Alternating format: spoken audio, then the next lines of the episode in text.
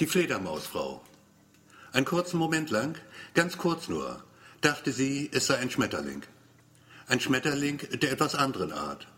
Von dunkler Farbe, fast schwarz, mehr hässlich denn schön. Doch Anna in ihrem Haus am Rande des Waldes, dem gegenüber das offene Meer sich erstreckte, so weit, dass die Schiffe am Horizont klein wie Stecknadelköpfe waren. Sie hatte ein Herz für Tiere, egal ob hässlich oder schön. Und weil es sie rührte, das Tier, dieses winzige, das aussah wie ein Schmetterling und doch keiner war, wie es da lag auf der Schwelle ihrer Tür, von der aus man sehen konnte hinaus aus Meer, hob sie es auf mit der Hand, um sich anzuschauen, was um Haaresbreite sie fast totgetreten hätte. Es selbst besaß kleine Hände, das Ding in ihrer Hand, mit Häuten zwischen den Fingern, jeweils fünf an der Zahl. Und auch den Zehen der kleinen Füße und große, breite Häute spannten sich den Körper entlang, über die Arme hinweg, die Beine runter bis hin zu den Füßen. Da endgültig war es Anna klar, was sie gefunden hatte vor der Tür. Ein Fledermausbaby, kaum älter als ein paar Tage. Ich werde dich Siegfried nennen, sagte Anna zu dem winzigen Ding, kaum größer als eine Walnuss es war. Denn Siegfried, so hatte ihr Vater geheißen. Fischer war der gewesen und lebte nicht mehr. Den nassen Tod war er gestorben. Beim Heftchen Sturm, in den tosenden Fluten des Meeres, irgendwo da draußen, wo am Horizont die Schiffe klein wie Stecknadelköpfe schienen. Dort war sein Boot, sein kleines Boot, versunken und mit ihm auch Annas Vater. Die Mutter war ihm sehr bald schon gefolgt. Aus Gram ins Wasser gegangen, unten am Strand. Ihr schönstes Kleid hatte sie getragen dabei.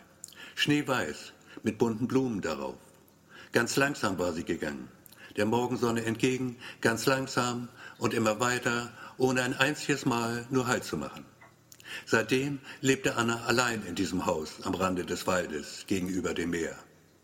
Ein paar Kilometer waren es bis zum nächsten Dorf. Nur ab und zu machte sich Anna auf den Weg dorthin. Was sie brauchte zum Leben, fand Anna auch so. Der Wald schenkte ihr Nahrung und Holz für den Ofen, frisches Wasser der Brunnen gleich hinter dem Haus. Waschen tat sich Anna frühmorgens am Strand. Nur selten kamen dann Leute vorbei. Und wenn, dann störte es sie wenig. Denn Anna schämte sich ihrer Nacktheit nicht.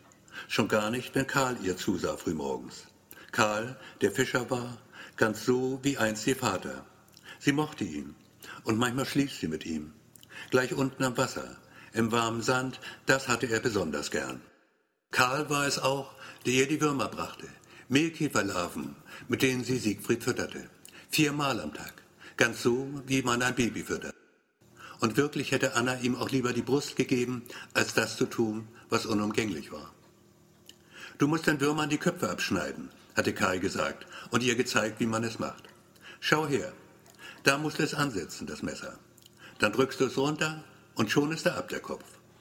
Ein bisschen Schleim war ausgetreten dabei und der Wurm, der geköpfte, er bewegte sich noch, krümmte und wand sich auf dem Küchentisch. Und auch der Kopf der winzige, er bewegte sich noch und Anna, als sie es sah, ihr wären beinahe die Tränen gekommen. Karl indessen, er hatte es wohl nicht bemerkt, denn er fuhr fort, ihr aufzuzeigen, was zu machen war. Du nimmst eine Gabel, Anna, zerquetscht die Würmer, machst ein Brei daraus. Mit diesem Brei dann kannst du die Fledermaus füttern. Das wird sie mögen, du wirst es sehen. Und Siegfried, ihm schmeckte es wirklich. Er fraß und fraß, schien unersättlich zu sein. Kaum schnell genug konnte Anna den gelbbraunen Würmern die Köpfe abhacken, ihre noch zuckenden Leiber zermanschen, um seinen nicht endenden Hunger zu stillen. Was den Nachschub an Würmern betraf, brauchte Anna sich keine Gedanken zu machen. Karl sorgte unermüdlich dafür. Alle paar Tage kam er vorbei, brachte welche ins Haus. Verlangt hat er nie was dafür. Und wenn Anna ihn fragte, ob sie irgendwas vielleicht denn tun könne für ihn, überkam ihn die große Verlegenheit, fing Karl zu stottern an. Anna wusste dann schon Bescheid. Er wollte schlafen mit ihr. Wieso auch nicht? So ließ sie denn fallen, was immer sie gerade am Leibe trug, und dann taten sie es halt auch auf dem Küchentisch gelegentlich.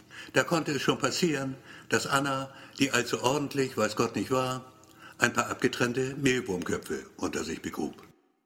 Siegfried wuchs und gedieh. Schöner zwar wurde er nicht, doch kräftiger. Und Anna stieg von Brei auf Festnahrung um. Die Köpfe schlug sie den Würmern weiterhin ab. Den Rest indessen Den Rest ersparte sie sich. Siegfried nahm es klaglos hin. Er fraß und fraß, und wenn er denn wirklich mal fertig war mit Fressen, schien es Anna so dann und wann, als würde er, ja wirklich, als würde er tatsächlich rülpsen. Doch das natürlich kann nicht sein, denn Fledermäuse, das war auch Anna klar, Fledermäuse rülpsen nicht. Fast handheller groß war Siegfried inzwischen. Und immer häufiger fragte sich Anna, was sie nun tun solle mit ihm. Sie fragte auch Karl, der sagte es ihr. Er muss raus, Anna. Sie werden suchen nach ihm. Seine Mutter wird suchen nach ihm. Setz ihn raus, nachts musst du es tun. Tagsüber schlafen sie. Also nachts, Anna. Dann werden sie kommen, um ihn zu holen. Irgendwann werden sie kommen, um ihn zu holen. Und Karl, er hatte recht. Drei Tage, drei Nächte später war der Korb vor ihrer Tür endgültig leer. Verschwunden auch die letzten Würmer darin. Sie hatten ihn geholt. Ein bisschen traurig war Anna schon. Und natürlich ahnte sie nicht, was alles noch passieren sollte. Denn eigentlich fängt die Geschichte nun erst wirklich an. Kapitel 2 Das Dorf Das Dorf war ein kleines Dorf. Ein paar Dutzend Häuser nur. Niedrig, aus Backstein erbaut, mit Moos auf den Mauern und üppigem Blattwerk, das sich rankte bis hin zu den Dächern. Die waren mit flachen Schindeln aus Holz gedeckt. Ein paar Geschäfte gab es auch in dem Dorf. Allen voran der Gemischtwarenhändler. Ole Nielsen hieß der. Bei ihm konnte man nahezu alles kaufen. Vom Nagel bis hin zum Bügeleisen. Und Lebensmittel, vor allem die natürlich, kaufte man bei Ole Nielsen. Ein Fleischer gab es, den Bäcker nicht zu vergessen, den Schuster, der auch Schuhe verkaufte, sehr schöne Schuhe und gar nicht mal teuer. Erwähnenswert dann schließlich Mette noch, Kellnerin im Goldenen Anker. Die hatte auch was zu bieten. Nach Feierabend verkaufte sich Mette höchst selbst. Ganz unter der Hand, versteht sich. Doch im Dorf, da wusste es jeder. Von Mette mal abgesehen, gab es nichts wirklich Sehenswertes im Dorf. Die alte Kirche vielleicht, der kleine Hafen, die Klosterruine auf dem Hügel landeinwärts. Ins Dorf ging Anna nur dann, wenn es wirklich sein musste. Manchmal nahm sie den schmalen Weg durch den Wald, lieber ging sie den Strand entlang. Auch diesmal ging sie den Strand entlang. Barfuß, denn es war Sommer, immer noch Sommer und drückend heiß. Die dünne Bluse klebte ihrem Leib. Anna schaute aufs Meer. Am Horizont eine dunkle Wolkenwand. Noch weit entfernt. Doch sie kam näher. Ein Gewitter würde es geben. Bald, sehr bald. Vielleicht noch, bevor sie das Dorf erreichte. Was überhaupt wollte sie dort?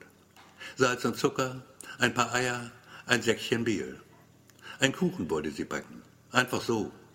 Anna hatte Lust darauf, einen Kuchen zu backen. Morgen vielleicht hatte sie keine Lust mehr darauf. Anna ging weiter und die Wolkenwand kam näher. Ganz langsam kam sie näher. Langsam, doch unaufhörlich. Näher und näher. Schon hatte sie die Sonne erreicht. Schob sich davor, bedeckte sie ganz und hörte nicht auf, immer näher zu kommen. Ein erster Blitz. Der Donner Sekunden später. Ein kurzer, harter Donnerschlag. Kein Vorher, kein Nachher, nur dieser kurze, harte Donnerschlag. Dann wurde es dunkel. Mitten am Tag wurde es dunkel. Und aus der Dunkelheit kamen sie auf Anna zugeflogen. Fledermäuse. Hunderte mussten es sein. Eine Armada von Fledermäusen. Eine davon erkannte Anna sofort. Denn sie war größer als alle anderen. Siegfried. Und sie rief ihn, und er kam, und Anna lachte, und es blitzte und donnerte, und da war es das Dorf, und Anna, sie ging die Straße entlang, und die Fledermäuse folgten ihr. Wer gerade unterwegs war, blieb stehen. Menschen kamen aus ihren Häusern. Andere zogen es vor, lieber drinnen zu bleiben. An ihren Fenstern drückten sie sich die Nasen platt. Eine alte Frau bekreuzigte sich. Eine andere rannte entsetzt zurück ins Haus, schlug die Tür hinter sich zu. Verstörte Gesichter überall. Niemand im Dorf hatte sowas jemals zuvor erlebt.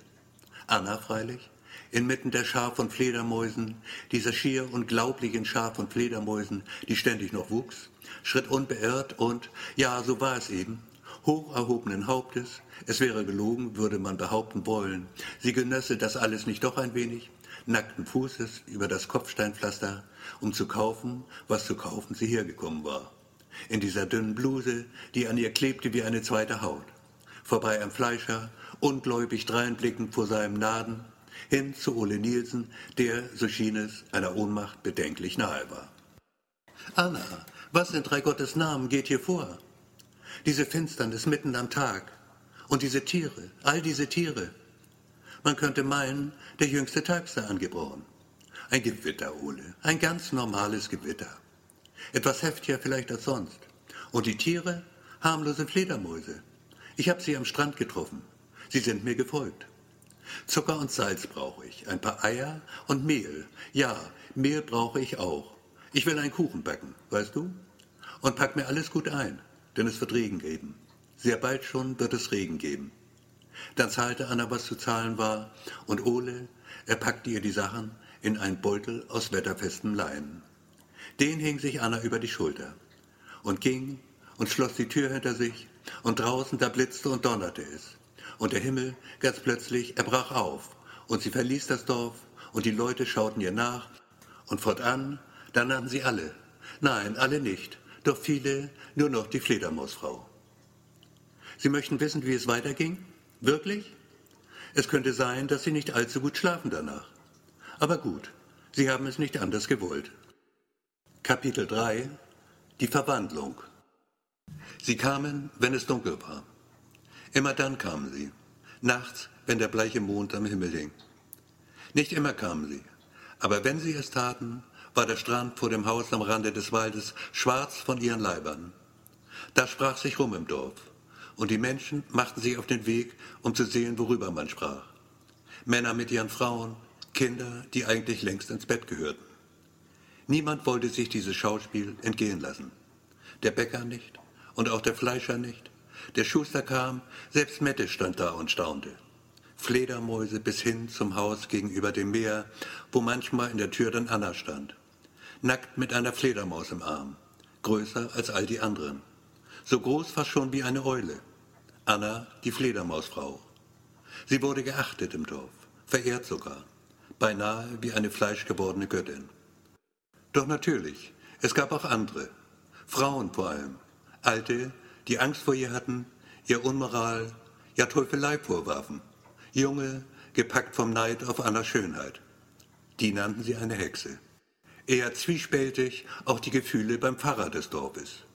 Tatsächlich kam er Anna einmal besuchen. Bei brütender Hitze im schwarzen Talar. Schlafenszeit war es da für die Fledermäuse. Ein gutes Dutzend wohl hing in Annas guter Stube. An der Gardinenstange, am Wohnzimmerschrank. Siegfried an einem Bild von Albrecht Dürer. Die betenden Hände. Eine Kopie, versteht sich, doch hübsch gerahmt. Der Pfarrer errunzelte leicht die Stirn. Anna, sagte er dann, ich habe dich lange nicht mehr in der Kirche gesehen. Was freilich nur zur Hälfte stimmen konnte, denn in der Kirche war Anna noch nie gewesen. Der Wald war ihre Kirche. Der Wald und die Wiesen dahinter. Dort ging sie hin, wenn ihr der Sinn danach stand. Einmal kam Ole sie besuchen. Er hatte ein Geschenk für Anna mitgebracht. Das schob er mühsam auf einer Sackkarre vor sich her, denn das Geschenk war groß und schwer. Ein Kühlschrank hatte er mitgebracht. Der war nicht mehr ganz neu, doch immer noch gut zu gebrauchen. Anna freute sich riesig. Er ist schön, Ole, er ist wunderschön. Ich werde Blumenbilder darauf kleben und schrecklich viele Sachen darin verstauen. Dies, Anna, ist ein Kühlschrank. Ich nehme an, das weißt du. Natürlich, Ole, ich weiß, dass dies ein Kühlschrank ist. Doch es gibt keinen Strom hier. Es gab noch nie Strom hier. Ich brauche keinen Strom. Den Kühlschrank aber kann ich trotzdem brauchen. Und außerdem mag ich ihn. Also werde ich Blumenbilder darauf kleben und viele Sachen darin verstauen. Karl war es, der die Wunde an Annas Hals bemerkte. Groß wie ein Fingernagel. Kaum wirklich der Rede wert und fast schon verheilt. Anna erklärte ihm, was es auf sich hatte damit. Siegfried, er hat mich gebissen aber es hat kaum wehgetan und ich habe ein bisschen geschimpft mit ihm. Böse hat er es bestimmt nicht gemeint. Ein Fledermauskuss vielleicht, wer weiß. Und dann lachte sie und biss ihn ganz leicht in den Hals und sagte, genau so hat er es gemacht, ganz zärtlich. Und da musste auch Karl dann lachen und ganz zittrig war er mal wieder. Und da wusste Anna dann schon Bescheid und was sie tat, tat sie gern, denn es war herrlich kühl auf den Fliesen der Küche. Dass etwas geschah mit ihr, merkte Anna zunächst nicht wirklich. Gut, da war dieses Kribbeln, das sie ständig verspürte. Doch es war nicht unangenehm. Und diese Hitze, diese fortwährende Hitze in ihr. Auch sie war zu erklären, denn der Sommer schließlich, er hatte seinen Zenit erst gerade erreicht. Merken, dass etwas geschah mit ihr, tat Anna erst, als sie, was selten genug vorkam, tatsächlich einmal in ihre Schuhe schlüpfte. Die nämlich waren ihr plötzlich zu groß. Und Schuhe, sie wurden nicht einfach größer. Annas Füße vielmehr waren kleiner geworden. Die Verwandlung hatte begonnen. Anna schrumpfte. Sie wurde kleiner und kleiner. Und wäre es nicht Sommer gewesen und Anna ohnehin meist nackt, ihr hätte bald schon nichts mehr auf den Leib gepasst. So war zumindest dies kein Problem. Absolut kein Problem. Doch Anna schrumpfte nicht nur, ihr begann, was eigentlich hübsch anzusehen war, auch heute zu wachsen. Die Arme entlang über die Hüften hinweg, die Beine runter bis hin zu den Füßen. Flughäute, die, wenn Anna sie zu voller Breite erweckte, in der Tat von beachtlicher Größe waren. Relativ gesehen natürlich, denn alles in allem konnte von Größe bei Anna nun wahrlich kaum mehr die Rede sein. Die Folgen, wie fatal sie waren, zeigten sich rasch. Anna kam an Schubladen nicht mehr heran, konnte Türen nicht öffnen, hinter denen Essbares lag. Zu klein war sie inzwischen und auch zu schwach dafür.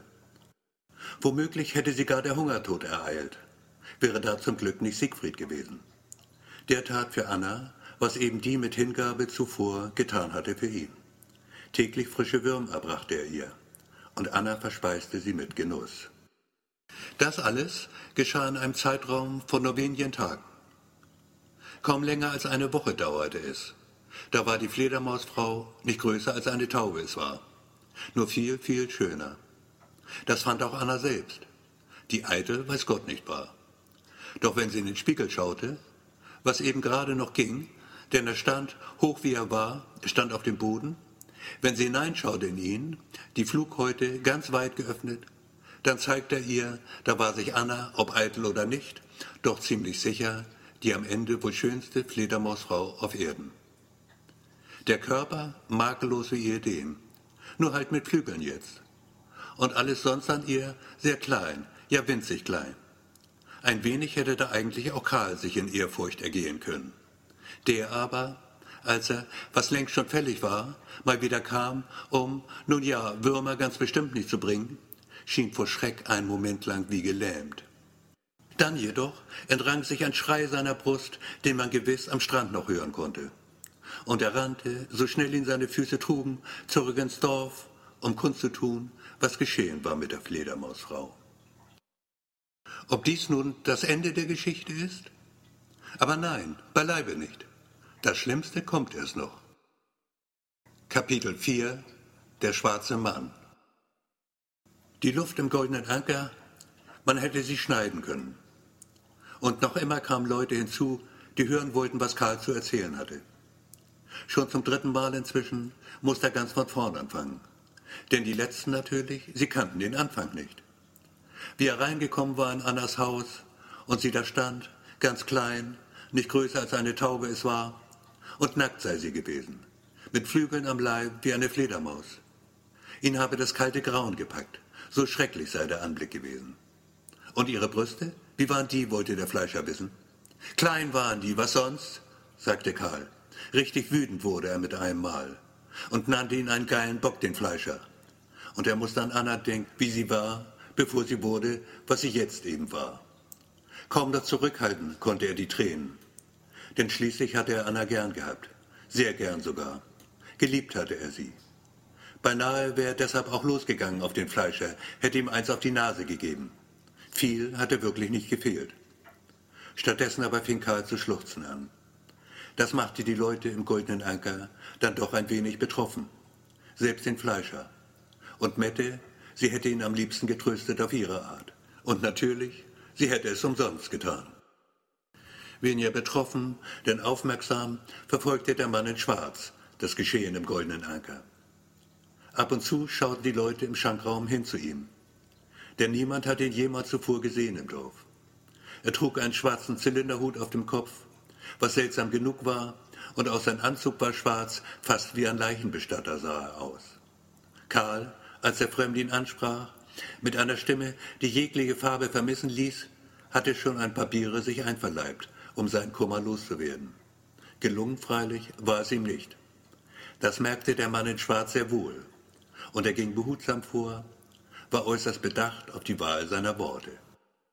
Ich sehe, es geht Ihnen nahe, was Sie erleben mussten.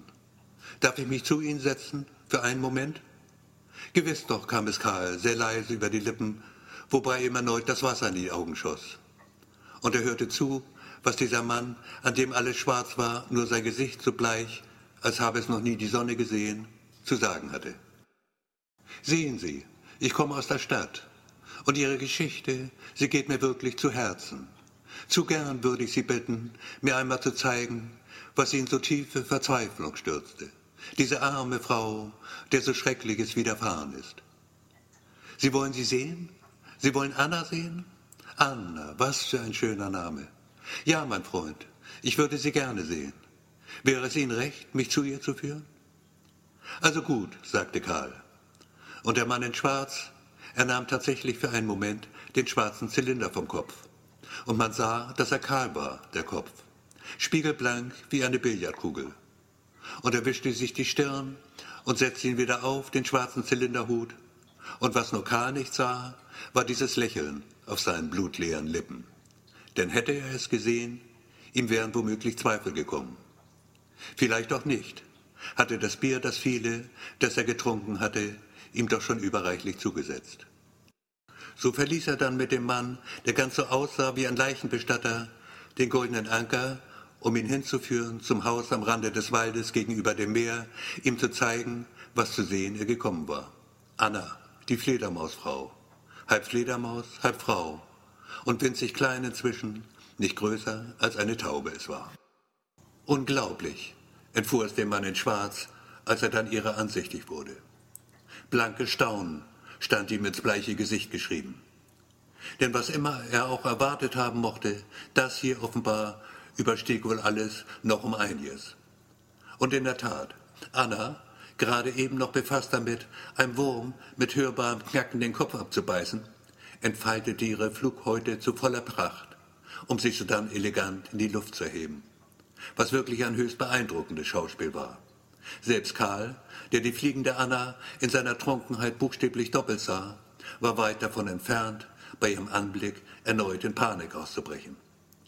Auch er schaute hingerissen zu, ja andächtig beinahe, wie dieser kleine Körper, vollendet schön, sich scheinbar schwerelos seinen Augen präsentierte. Ist sie nicht wunderbar? fragte er den Mann in Schwarz, der ihm zur Antwort gab, ein herrliches Tier, gewiss, mein Freund. Aber sie ist kein Tier, empörte sich Karl. Ein Mensch ist sie, eine Frau, eine Frau mit Flügeln, eine Fledermausfrau. Eben drum, sagte der Mann in Schwarz. Ich muss sie haben. Dann packte er zu, erwischte Anna mitten im Flug. Mit der anderen Hand griff er derweil in die Tasche, zog ein Bündel Geldscheine hervor. Das hielt der Karl entgegen. Da, mein Freund, nehmen Sie nur. Sie haben es sich verdient. Karl aber, er starrte ihn nur entgeistert an. Geld? Ich will es nicht, Ihr Geld. Und lassen Sie Anna frei. Freilassen, hören Sie? Doch der Mann in Schwarz, er zuckte nur mit den Schultern. Dann eben nicht, mein Freund. Und Anna, er steckte sie in seinen Zylinderhut und hielt ihn fest zu.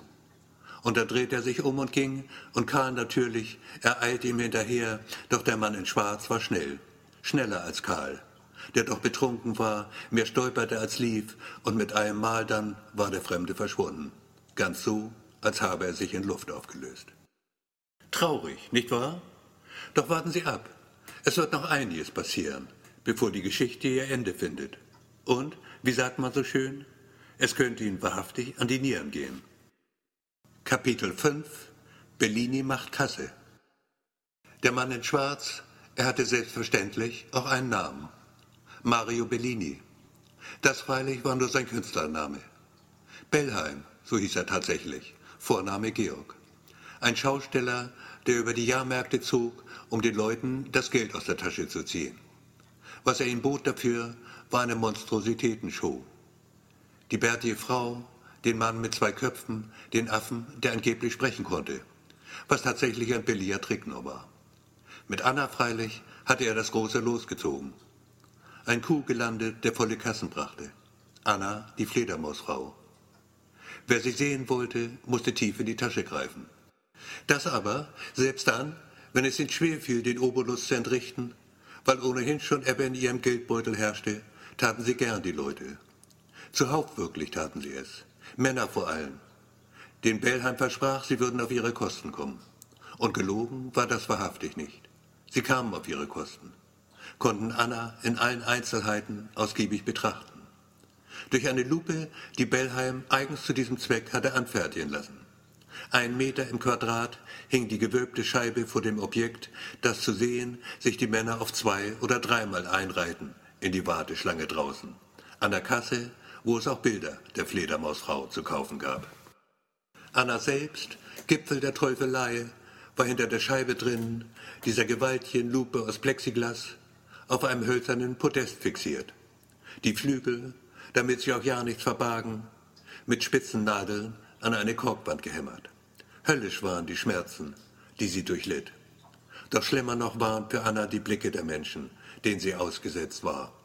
Lüstern, bar jeden Mitleids. Und manche, das waren auch hier wieder Frauen zumeist, die lachten gar über sie. Spät abends dann, wenn der Vorhang zum letzten Mal gefallen war an diesem Tag, steckte Bellheim die Fledermausfrau in einen Käfig. Ein Vogelkäfig war das, kaum groß genug, dass sich Anna bewegen konnte darin, so klein sie auch war. Zu essen, wenn überhaupt, bekam sie das, was Bellheim Bertha zu fressen gab. Bertha, die Katze des Mannes, in dessen Gewalt sich Anna befand. Ein ziemlich fettes Ding von undefinierbarer Farbe. Mit Bertha musste Anna teilen sich, was ihr beinahe den Magen umdrehte. Stinkende Fischreste waren es oft, doch der Hunger trieb ihr selbst das in den Magen. Es blieb nicht aus, dass die Menschen im Dorf, diesem kleinen Dorf unweit vom Haus am Rande des Waldes gegenüber dem Meer, von Annas traurigem Schicksal erfuhren.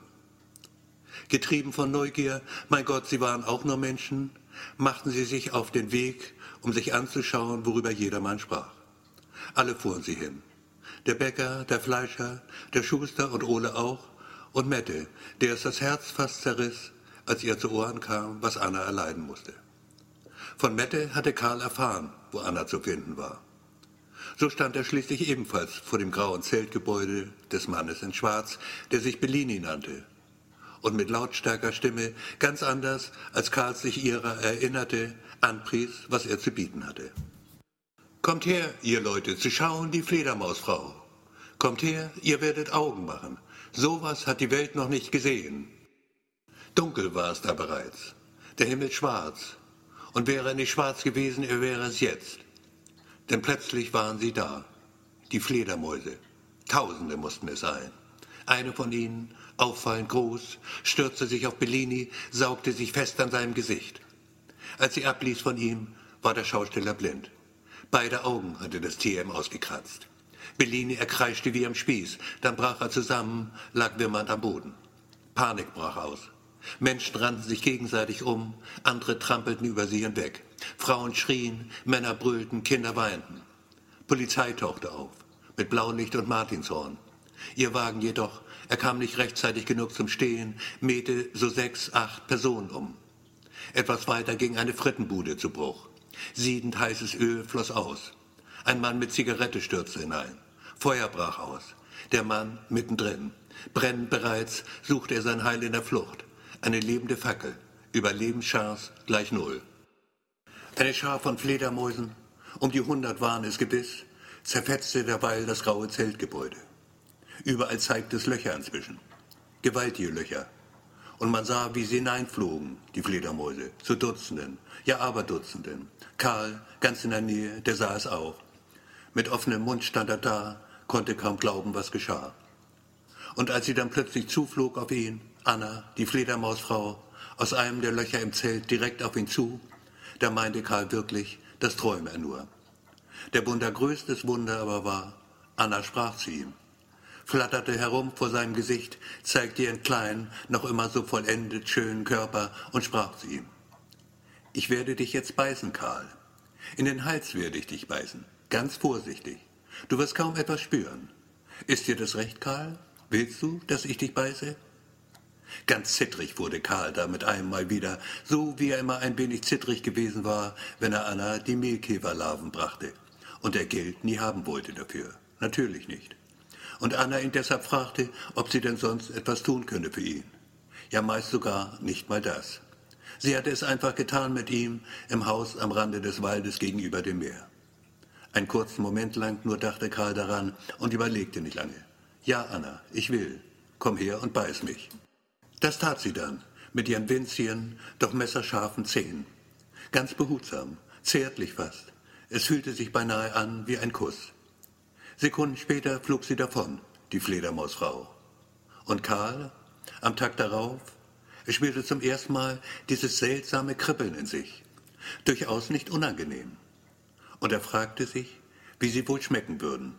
Mehlkäferlarven